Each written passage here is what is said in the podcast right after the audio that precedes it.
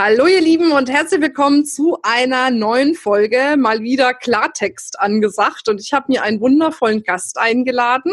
Bei dem Klartextformat äh, lade ich ja auch immer mal wieder Männer ein, die zu bestimmten Themen was zu sagen haben. Und jetzt habe ich einen fantastischen Mann eingeladen, nämlich den lieben Darius Kamadeva. Er ist ein absoluter Experte, wenn es darum geht, Frauen in glückliche Beziehungen zu bringen. Er macht quasi Dating- und Beziehungscoaching, hat damit den größten YouTube-Kanal auch Deutschlands aufgebaut und zusätzlich macht er viele Seminare und Coachings und ich dachte, er ist mit Sicherheit jetzt der perfekte Gesprächspartner dafür, mal Klartext drüber zu sprechen. Warum kommen denn viele Karrierefrauen nicht mit einem richtigen Mann zusammen?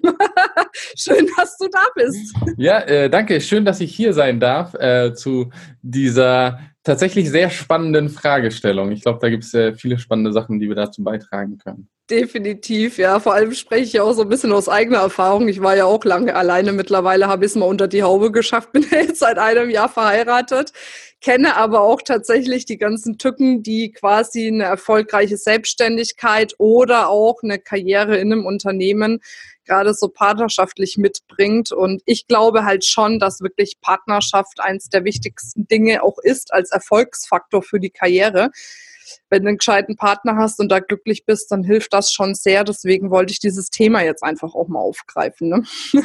Absolut. Also es gibt auch äh, in der Glücksforschung äh, gibt es ein spannendes Buch, das heißt Happiness Advantage, wo sie auch erforscht haben, dass tatsächlich verheiratete Menschen länger leben, gesünder leben und im Durchschnitt auch erfolgreicher werden.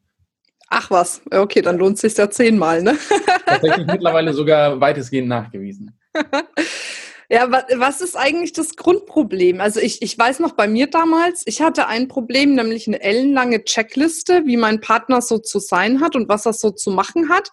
Und auf der Checkliste war zum Beispiel ein Punkt, er muss auch selber Unternehmer sein oder selbstständig, weil ich mir hätte nie vorstellen können, dass mal irgendeiner, der nicht selbstständig ist, mir so viel Freiräume gibt, äh, wie ich sie bräuchte, um meine Selbstständigkeit aufzubauen. Das hörst du bestimmt auch öfter, oder? Mhm.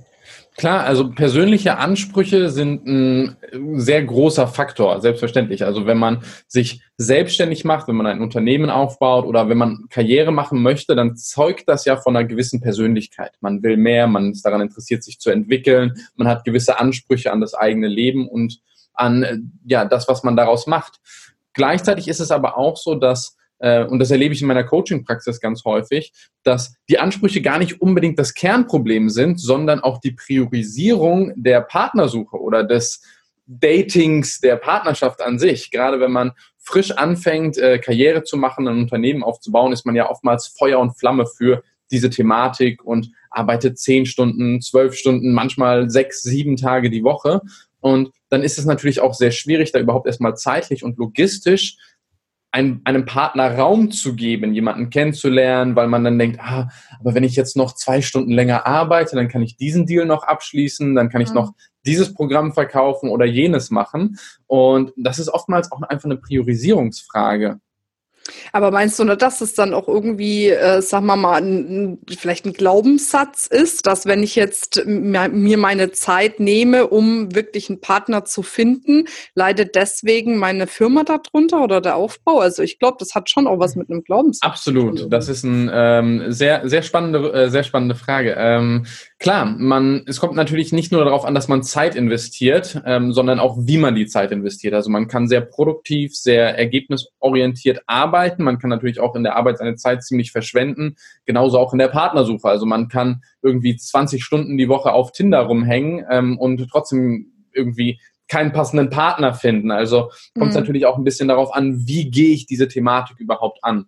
Und gleichzeitig ist es aber auch so, zumindest erlebe ich das bei mir oft und bei auch einigen Klientinnen, wenn man eben zwölf Stunden am Tag, 14 Stunden am Tag arbeitet, ob man so lange produktiv ist, ist wieder eine andere Baustelle.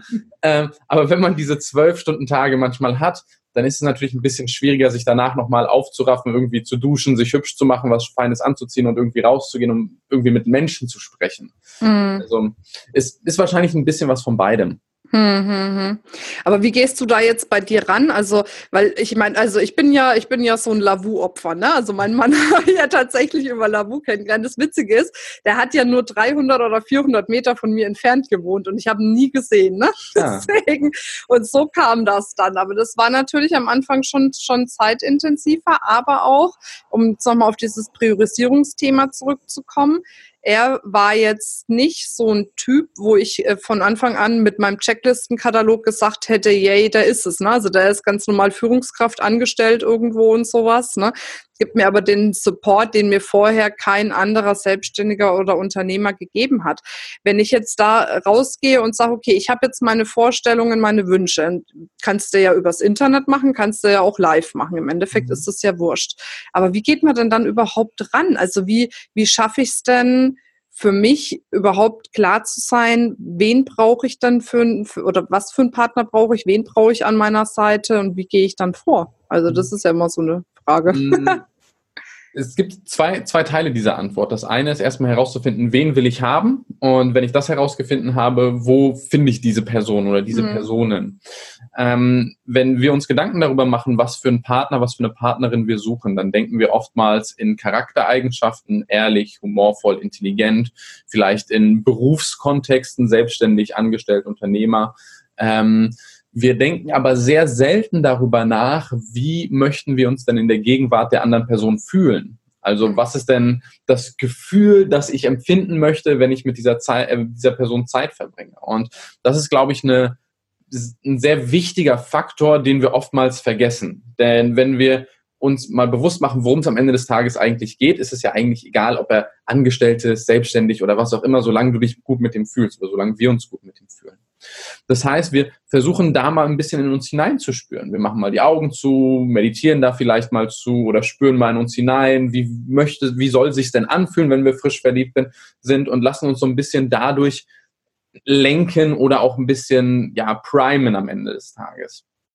Ähm, das heißt, wir machen das nicht nur kognitiv, sondern auch auf der emotionalen Ebene. Schauen, wo ist der Orientierungspunkt, wo wir hinwollen. Und wenn wir da eine Vorstellung davon haben, wer diese Person sein sollte, unser Traumpartner, dann machen wir uns Gedanken, wo verbringt so eine Person denn ihren Alltag vielleicht? Also was macht diese Person denn in ihrem Alltag? Wo ist es mir denn möglich, so eine Person kennenzulernen? Das Internet bietet natürlich viele Möglichkeiten, dadurch, dass wir in vielen Partnerportalen auch ziemlich genau definieren können, äh, wen wir haben wollen, von Kilogramm äh, zu, äh, zu Größe, zu allem Möglichen. Aber es gibt ja auch viele andere Möglichkeiten. Ich persönlich bin stark, wahrscheinlich wie du auch, äh, daran interessiert, mich persönlich weiterzuentwickeln. Ich gehe gerne auf Seminare, auf Vorträge, habe so ein bestimmtes Themenfeld, was mich besonders stark interessiert, auch so gesellschaftliche Themen, die mich besonders stark interessieren.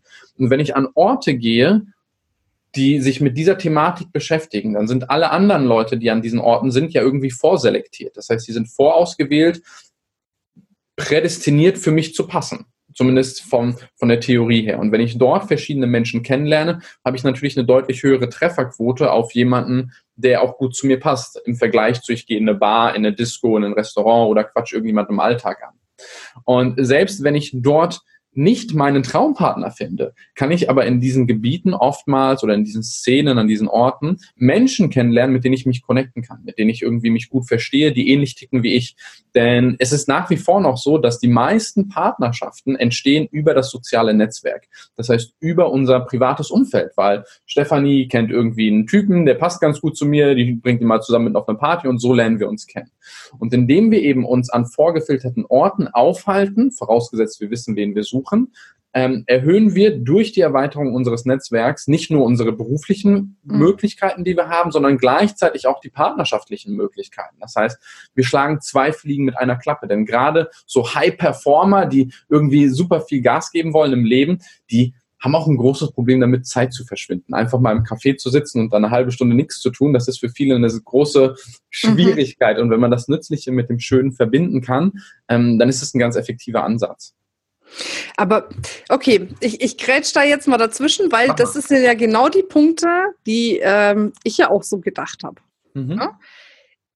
Aber kann es nicht sein, dass wir uns einen Partner aussuchen nach den derzeitigen Bedürfnissen, die wir selbst nicht gestillt bekommen und dann eben schauen, wer kann das im Außen vielleicht stillen? Weil, ähm, also wie soll ich das jetzt ausdrücken? Ähm, ich habe manchmal das Gefühl, dass Beziehungen aus einer Bedürftigkeit entstehen.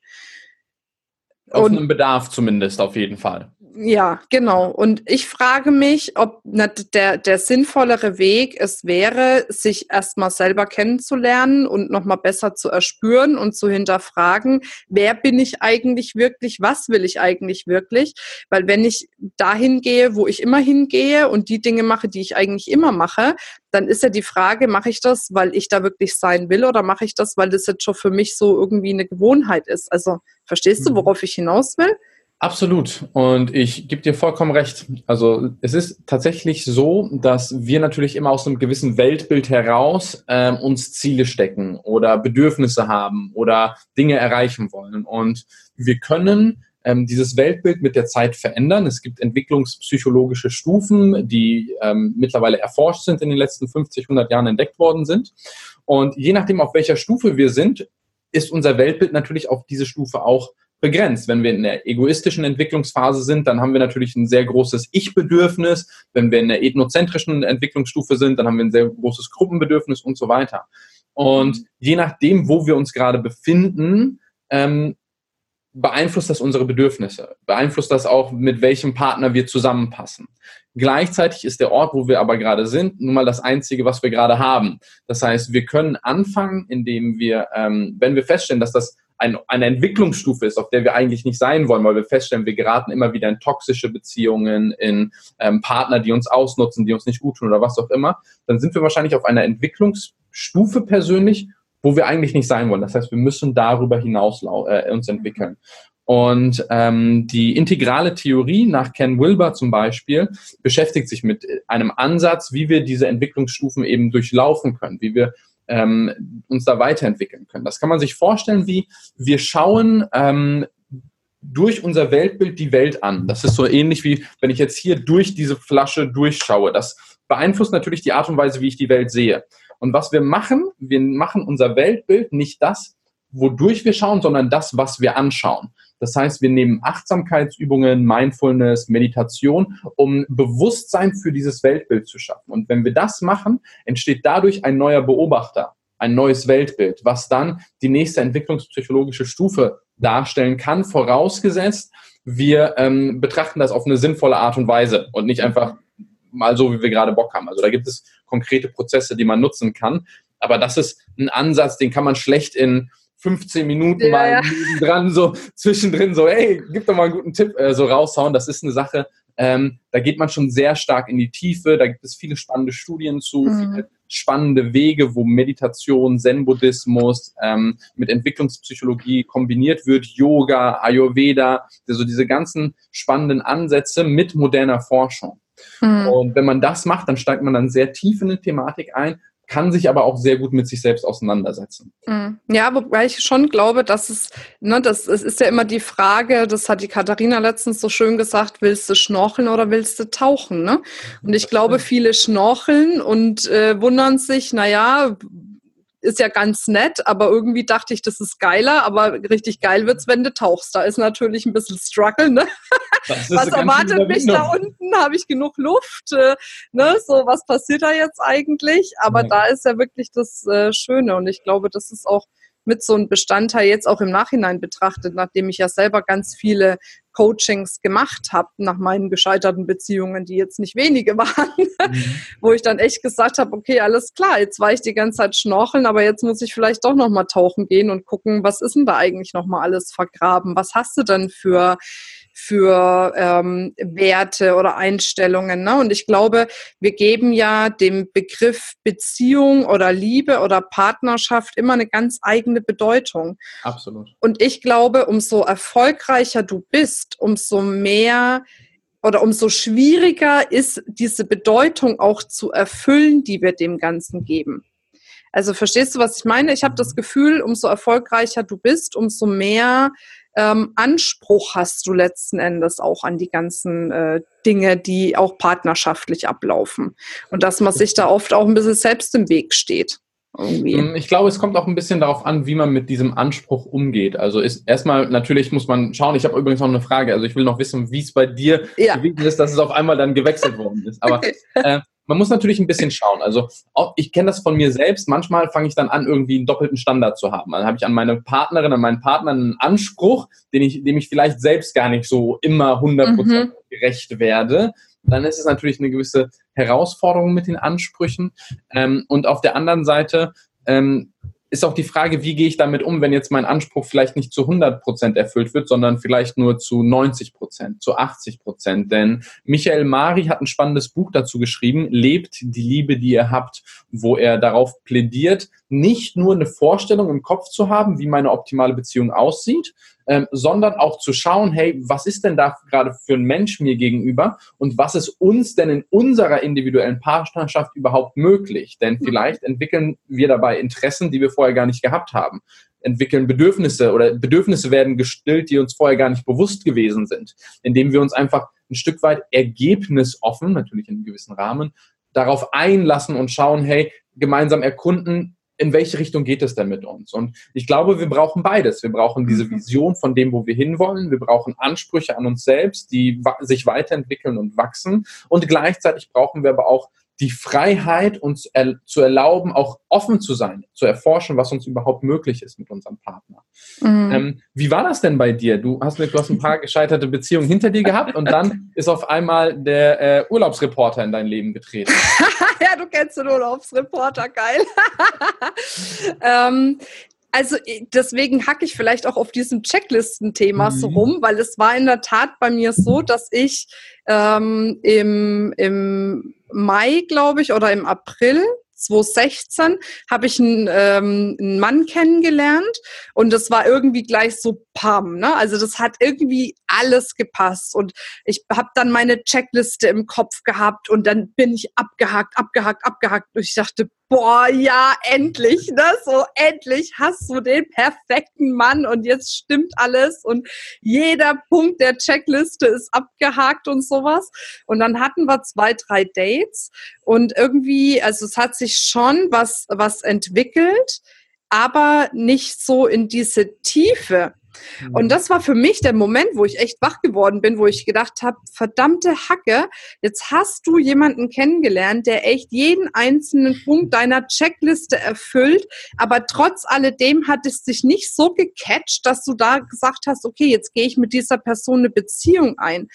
Und dann habe ich dieses ganze Checklistenthema einfach mal hinterfragt und habe wirklich da auch tiefe Coachings gemacht, habe noch, was weiß ich, an meinem Mutterthema, an meinem Vaterthema und äh, ahnen und schlag mich tot. Ne? Also ich meine, da hängt ja echt viel miteinander zusammen. Ähm, und da kam dann echt raus, okay, alles klar. Scheiß auf jede Checkliste. Öffne dich einfach und, und fühl rein, ob die Person, die kommt, für dich die richtige Person ist. Und das war dann ungefähr, ja, das war Ende Juni rum, ne, wo ich dann so gesagt habe, okay, scheiß drauf, ja, und Mitte Juli war ich dann mit dem Robert zusammen. und er hat wirklich, also wir haben viele Gemeinsamkeiten, gar keine Frage, aber er ist jetzt, also er ist auch offen dem Weiterbildungsthema gegenüber, ne? Aber der ist jetzt nicht so, dass er ständig auf irgendwelche Seminare hüpfen mhm. müsste aber er lässt mich. Er ist angestellt, er hat keine Ambitionen, groß sich selbstständig zu machen, weil er sich da wohlfühlt, wo er ist, aber er unterstützt mich zu 100 Prozent mit dem, was ich tue. Egal, welche Entscheidung ich treffe, der sagt immer, bringt dich das beruflich weiter. Wenn ich sage ja, dann sagt er, mach es. Und ich glaube, das ist das, worauf es unterm Strich für mich gefühlt wirklich ankommt, dass du jemanden hast an deiner Seite, mit dem du wertschätzend umgehen kannst, mit dem du offen umgehen kannst, der akzeptiert und respektiert, was du tust, wer du bist und wie du Dinge machst, ohne sie zu bewerten, abzuwerten oder sich vielleicht vernachlässigt zu fühlen oder wie auch immer. Und ich, ich glaube, also für mich hat sich das als Kern rausgestellt. Für manche ist es bestimmt noch die Checkliste irgendwie, ne? Ähm, aber wenn ich nach meiner Checkliste gegangen wäre, wäre ich jetzt nicht verheiratet. Also zumindest nicht mit ihm, vielleicht mit irgendjemand anderem. Vielleicht hätte der mich auch glücklich gemacht. Ich glaube es nicht, mein Schatz. der hört ja bestimmt auch den Podcast. ähm, aber ja, und das ist so für mich die Quintessenz. Und ich stelle halt immer wieder fest in den Gesprächen, äh, mit den Frauen, dass ich entweder höre, ja und naja, und wenn ich jetzt einen Partner habe, ach, ich weiß nicht, ob das jetzt dann so funktioniert, ob ich dann mein Ding durchziehen kann oder eben dieses Thema, ja, ich hatte schon so viele Partnerschaften, es hat alles nicht funktioniert und ähm, ja, oder halt auch wirklich so dieses, dieses Anspruchsthema irgendwie, ne? Wenn ich dann höre, ja, und der muss so und so und so sein und das und das und das und dann wird das noch gut und das noch gut und ich dachte, mein Gott, aber, aber ich kenne es ja, weil ich war ja genauso so. Ne? Und deswegen war mir auch dieser Podcast so wichtig, ähm, um einfach nochmal zu öffnen für die Dinge, die man nicht auf einer Checkliste abhaken kann, Absolut. sondern die einfach zwischen jemanden stehen, die du dann einfach spürst, wenn es mal komplett anders ist, wie das, was du vielleicht auch jemals hattest und dann nicht zu sagen, oh mein Gott, der, der ist ja ganz anders wie alle anderen, der entspricht ja gar nicht dem, was ich mir immer gewünscht habe, sondern dann einfach trotzdem offen zu sein und reinzufühlen und zu sagen, okay, gut, dann, dann gucke ich doch einfach mal, wie passt denn das emotional? Und ich glaube, solange es emotional passt, findet man für die anderen Dinge immer irgendwie einen Weg, wie man zusammenkommt.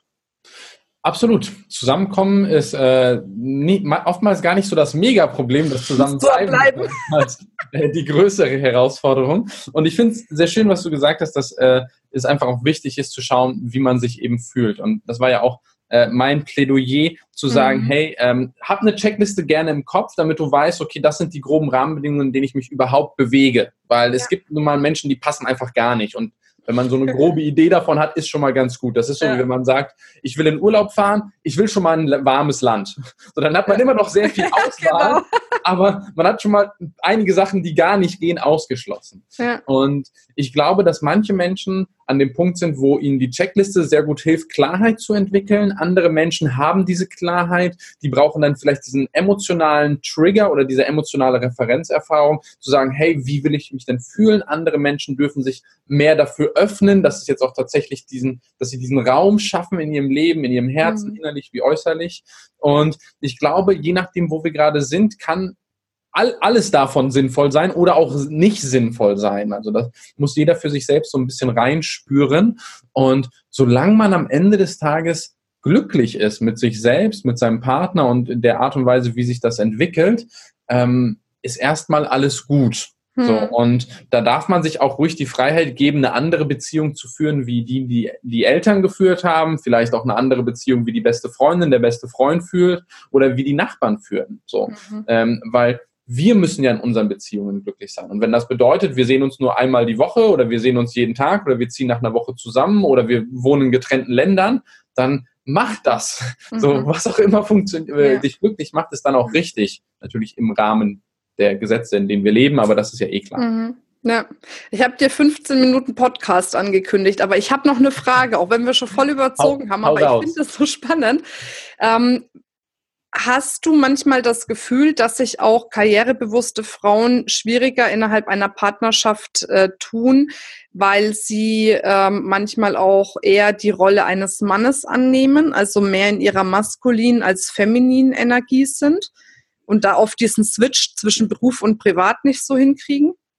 Ähm, ich glaube, dass das sehr, dass das der Fall ist. Ob man das jetzt als feminin und maskulin bezeichnen möchte, mhm. da scheiden sich wieder die Geister. Ja, klar. Ähm, gleichzeitig ist es aber so, dass wir in unserem Berufskontext ganz oft eine gewisse Führungsverantwortung haben, ähm, sehr zielorientiert sind, vielleicht auch mal ab und zu die Ellbogen rausfahren müssen, weil es ansonsten in der Firma, in dem Großkonzern vielleicht schwierig ist oder weil die Mitbewerber mhm. uns sonst das Geschäft wegnehmen oder wie auch immer. Das heißt, da haben wir eine gewisse Zielsetzung, die mit gewissen Verhaltensweisen erreicht wird. Und oftmals haben wir in Partnerschaften eben andere Zielsetzungen und nutzen aber dieselben Verhaltensweisen, weil das irgendwie so Automatismen sind. Wir gehen dann davon aus, dass die anderen sich darum kümmern werden oder dass wir eine bestimmte mhm. Art der Kommunikation nutzen können. Ähm, und das kann zu einem großen Problem führen, vor allem ähm, jetzt, wo in den letzten 20, 30, 40 Jahren das Beziehungsbild dank des Feminismus unter anderem, dank Frauen wie dir, die einfach vorpreschen und sagen, ist mir alles egal, ich ziehe jetzt durch, ähm, die da einfach als Beispiel vorangehen. Dadurch haben sich ja auch Rollenbilder aufgelöst oder lösen sich nach wie vor auf. Und ich glaube, es ist für viele Partner schwer, für sich herauszufinden, we, welche Rollen wollen sie denn in der Partnerschaft einnehmen? Wollen sie, mhm. soll der Mann vielleicht im Haushalt helfen, nicht helfen, soll er den Haushalt ganz alleine führen? Was macht die Frau? Äh, macht sie den Haushalt, Kinder, Karriere? Wo ist das da? Und ähm, ich glaube nicht, dass das ein zwangsläufig ein männlich-weiblich Thema ist, sondern dass es ein partnerschaftliches Thema ist. Denn das mhm. beobachte ich bei homosexuellen Paaren ganz genauso. Mhm. Und ich glaube, dass es ein Thema ist, wo wir als Partner einfach herausfinden dürfen, wie wollen wir Partnerschaft denn leben? Also was ist denn unsere individuelle Vision von Partnerschaft? Was ist die Vision, die unser Partner e eventuell hat? Was sind die Glaubenssätze, das Weltbild, in dem wir uns äh, bewegen? Viele Menschen glauben, nur wenn ich viel leiste, kriege ich Liebe zum Beispiel. Das ist dann natürlich eher eine Leistungspartnerschaft vielleicht. Andere haben andere Glaubenssätze. Und wenn wir das eben wissen, wo wir hinwollen, was für eine Vision wir haben wollen, können wir daran arbeiten, das mit unserem Partner, unserer Partnerin auch ja, auszubaldowern am Ende des Tages. Das ist manchmal sehr frustrierend, verletzend, manchmal ähm, ja auch, weiß ich nicht, ein bisschen aggressiv vielleicht sogar, wenn wir schreien und irgendwie da ganz viel Ärger haben. Und gleichzeitig gehört das dazu, damit wir die Rahmenbedingungen unserer Beziehung entdecken können. Und damit wir mhm. sie nicht nur entdecken können, sondern auch darüber hinaus wachsen können, nachdem wir sie entdeckt haben. Und ja, also eine der simpelsten Übungen, die, die, die mir ganz, ganz stark hilft, wenn ich nach einem äh, stressigen Arbeitstag, ich arbeite oft zu Hause im Homeoffice, gehe dann irgendwie hoch ähm, und will Zeit mit meiner Verlobten verbringen und dann den Switch zu machen von der Arbeit hin zu meinem Privatleben ist sehr schwierig, weil dann irgendwelche Sachen noch im Kopf sind. ja, kenne ich. Und was ich ganz gerne mache, ist eine Übung von Brandon Burchard aus seinem Buch High Performance Habits. Das ist die Zwei-Minuten-Meditation. Ist super einfach. Man setzt sich eine Minute lang hin, macht die Augen zu, atmet tief durch, atmet sehr bewusst, achtet auf seinen Atem, kommt im Hier und Jetzt an, geht seinen Körper, scannt ihn mal durch, ob irgendwo Anspannungen sind, oftmals im Kiefer, im Nacken, in den Augen, wo auch immer. Lässt das mal alles locker und entspannt, kommt im Hier und Jetzt an, macht sich bewusst, dass man alle anderen Dinge, die bis jetzt gerade wichtig waren, parkt, die sind jetzt abgeschlossen, wird man sich morgen wieder drum kümmern oder nach dem Meeting oder wann auch immer. Und dann setzt man nochmal, und das ist für mich echt ein Gamechanger gewesen, eine Minute lang bewusst die Intention, wie möchte ich in diese Situation jetzt reingehen? Mit welchem Gefühl möchte ich da reingehen? Warum ist das wichtig für mich? Was für ein Mensch möchte ich sein? Was für ein Partner möchte ich sein? Oder was für ein Onkel möchte ich sein? Dasselbe mache ich auch, wenn ich mich mit meinen Neffen treffe. Und indem ich das mache, gebe ich meinem Geist die Möglichkeit, so einen Neustart zu machen, quasi diese Steuerthematik gerade mal abzuhaken und den Brief, den ich noch ans Finanzamt schreiben muss und zurückzukommen zu, hey, ich bin Darius, der liebevolle, verständnisvolle Partner, der seine Partnerin liebt, weil sie einfach eine beeindruckende Persönlichkeit ist. Und ich gehe jetzt hoch und lass mich von dieser wundervollen Frau beeindrucken. Hm. Ganz an, der, der Abend wird ganz anders verlaufen. Und genauso kann man das auch machen, wenn man gerade auf ein Date geht zum Beispiel. Gerade auch Karrierefrauen, die super viel zu tun haben, wo das Date vielleicht zwischen zwei wichtigen Meetings, wo es Millionen Deals gibt, gesetzt hat. Ähm, da ist es schön, wenn man zwischendurch auch dem Gehirn die Möglichkeit gibt, von dem einen Task in den nächsten Task zu wechseln. Cool. Sehr schön, ah, das probiere ich auch auf jeden Fall, weil es ist wirklich so, dieses Umswitchen ist echt mhm. schwierig, wirklich. Das Wir ist verlieren auch super viel Energie dabei und es gibt sehr spannende Studien im Kontext Priming, wo sie herausgefunden haben, was passiert, wenn wir unserem Gehirn die Möglichkeit geben, sich auf eine bestimmte vor ihm liegende Aufgabe vorzubereiten, ob das jetzt Sport, Meeting, äh, Verhandlung oder was auch immer ist. Und Studie über Studie hat nachgewiesen, dass wenn wir eben dieses Priming betreiben, dass unser Gehirn besser funktionieren kann in die gewünschte Richtung. Mhm. Cool. Sehr gut. Okay, dann wird es überall eingesetzt.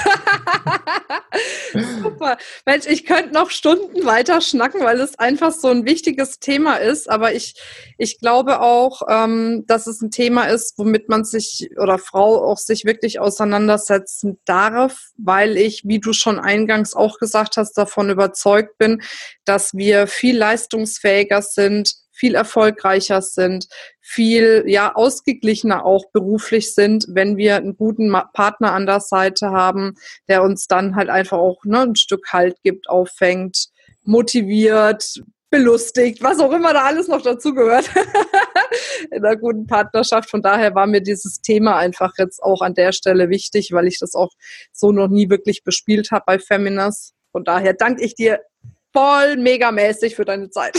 Danke, dass ich hier sein durfte und äh, wir werden sicherlich äh, die ein oder andere Möglichkeit finden, das Thema weiter zu verfolgen. Ähm, auf jeden Fall. Ich komme ja erstmal zu dir, ne? Auf deinen zu uns, auf den YouTube-Kanal. YouTube da freue ich mich auch schon äh, ganz doll drauf. Wobei wir da wahrscheinlich auch über das Thema Partnerschaft sprechen werden, aber auch natürlich ähm, darüber, was ihr mit Feminist macht und wie das für dich vielleicht gewesen ist, als Frau zu gründen, als Frau ein Team aufzubauen. Ähm, wie hat dein Umfeld reagiert? Wie hat der Markt eventuell auch reagiert? Dienstleister mhm. und so weiter.